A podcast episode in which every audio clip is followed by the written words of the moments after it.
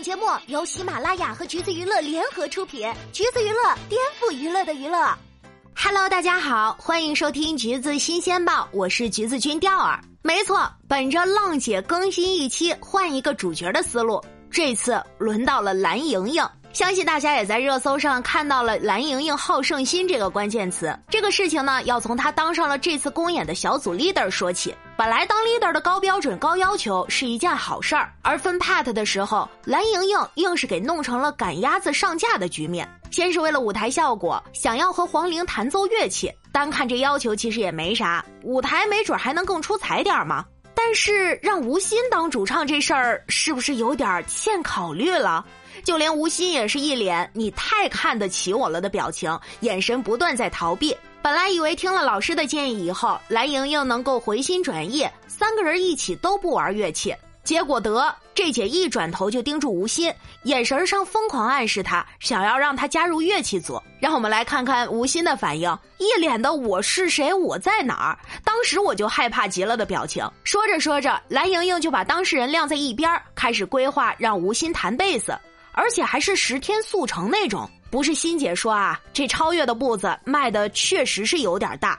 乐器从零基础到舞台上表演的水平，这怕得是劈叉的那种进步程度吧。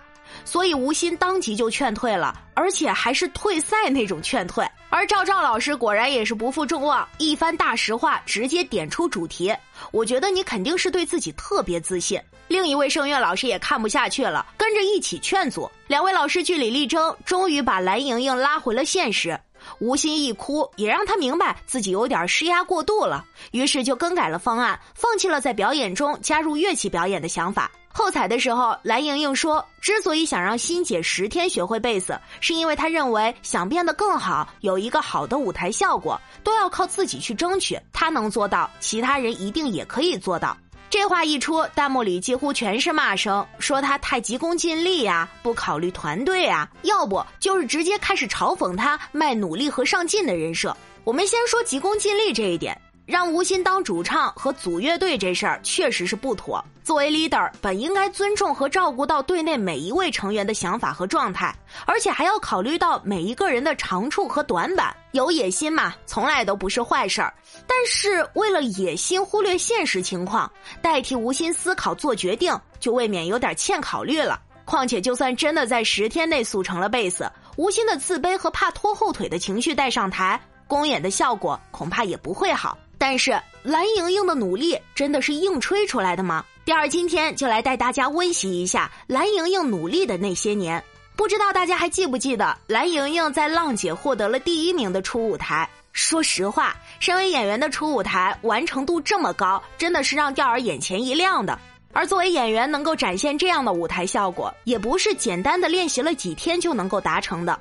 参加节目之前，为了让跳舞时肢体更加柔软协调，蓝盈莹每天都绑沙袋练习，甚至是运动到三天都下不了楼的程度。在节目里，她也一直都坚持着这个习惯。而 vocal 方面，点开她的微博，你会发现她一直都在录弹唱小视频，坚持了也有些年头了。虽然很苦，但她自己一直秉承着一种信念感，这种信念感已经伴随了她很多年。包括帮助他走上演员这条路。蓝盈莹家里其实挺殷实的，因为有着经商的家庭背景，家里人都希望她可以踏踏实实的学个工商管理，毕业之后接手家里的生意。但因为从小就喜欢文艺这一挂，蓝盈莹憋着一股劲儿，势必要走艺术这条路。中考的时候考上了上戏附中，爸妈不仅不同意，还撕碎了他的录取通知书。到了高考的时候，瞒着父母自学艺考科目，考入了中戏的表演系。本以为考进了之后就算完成愿望了，但之前都是自学，专业上跟别的学生差了一大截儿，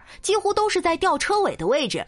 于是呢，蓝盈莹就开启了上发条模式，每天六点起床跑步加练习专业，最后呢以第一名的成绩从中戏毕业。果然是爱拼才会赢。毕业之后，蓝盈莹出演了《甄嬛传》中的浣碧，这部戏也让她有了一点知名度。这一年，她还以第一名的成绩考入了北京人民艺术剧院。有一说一啊，这个双第一看起来确实是很强。这之后虽然也有很好的资源，但蓝盈莹这个名字一直很难让人记住。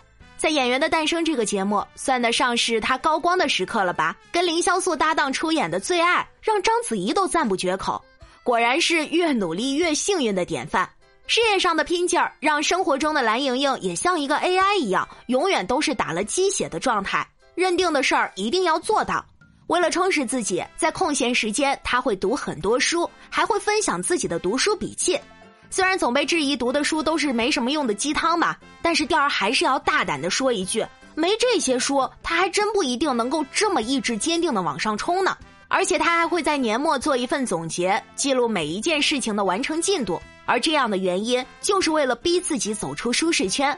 还有学习英语这事儿，他也是每天都在坚持打卡。为了保持身材，健身也是最基本的，体脂能够维持在百分之十八。AI 需要充电，蓝莹莹也需要打气，所以在日常生活中呢，她也会时不时的给自己加油。也是因为这种心态，她的生活好像一直都是积极向上的。就像她一开始在浪姐时说过的那样：“你说我不行，我一定要行给你看。”不论是演员这个身份，还是浪姐初评集中第一名的成绩，在这样看来，是不是都靠她自己的努力实打实得来的呢？喜欢什么就说出来，想要什么就要靠自己去争取。第二，觉得这种为了目标而努力的精神不应该成为大家的槽点。但是吧，我们站在另一个角度思考，在浪姐这个以并肩作战为宗旨的女团选秀里，会给别人带来巨大压力的狼性，真的是好的吗？选秀节目中一直都在强调，团魂是以团为单位的。如果把自己的意志和经验强加于成员，不仅会给和自己性格不同的人带来压力。就连最后的结果也会适得其反，就像是这次小考不就翻车了吗？所以啊，就事儿论事儿，其实钓儿还是挺羡慕蓝莹莹身上的那股拼劲儿的。说实话，钓儿要是有她一半的行动力，现在的自己肯定会是更好的状态。人可以选择安逸。但是努力不该是被骂的点。不过这事儿也是要分情况看的。譬如说，在团队里，你可以用高标准来要求自己跟队员，但是不应该用这个去束缚别人，尤其是强加于别人身上，尤其是用自己的标准强加给别人，不是吗？对于蓝莹莹这件事儿，各位听众老爷们又是持什么样的看法呢？欢迎在评论区告诉我们哦。好啦，今天的节目呢就是这样了。如果你想获取更多有趣的娱乐资讯，欢迎搜索关注“橘子娱乐”公众号。什么有趣不俗套，就在橘子新鲜报。我们下期再见喽。